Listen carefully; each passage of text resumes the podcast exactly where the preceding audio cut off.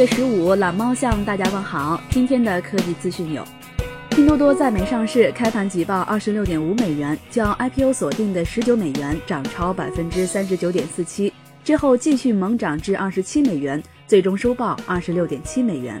截至目前，黄峥以超过九十三亿美元身家的京东 CEO 刘强东位列中国大陆富豪榜的第十三位。昨天，哔哩哔哩客户端惨遭各大应用商店下架，B 站今日发布公告称，认真落实相关处罚决定，严格按照要求对全站内容进行整改。B 站表示，将重点加强网站审核团队的建设，扩编审核人力，建立新的审核中心。同时加强风纪委员会的机制，发动用户对内容和社区进行自查自清。今天，统计机构 Canalys 发布了一份统计报告，其中显示，今年第二季度，苹果一共卖出了三百五十万只智能手表，同比增长百分之三十。不过，苹果的市场份额却有所下降，二零一八年第一季度为百分之四十三，到第二季度已经下降至百分之三十四了。近日，外媒曝光了苹果最新申请的专利。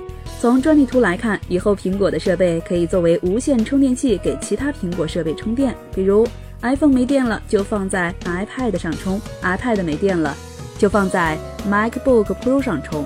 苹果为什么不研究一个可以无线充电的桌子？今天，据 Daily Times 报道。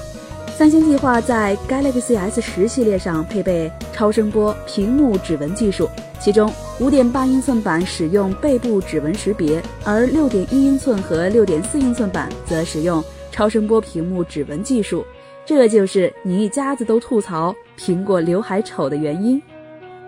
大家更期待三星 Galaxy S 十还是 iPhone Ten 二代？欢迎订阅或微信搜索“微助”来投票互动，留言上墙。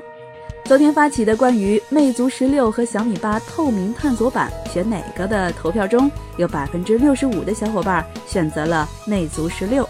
期间用拉风，每天一分钟。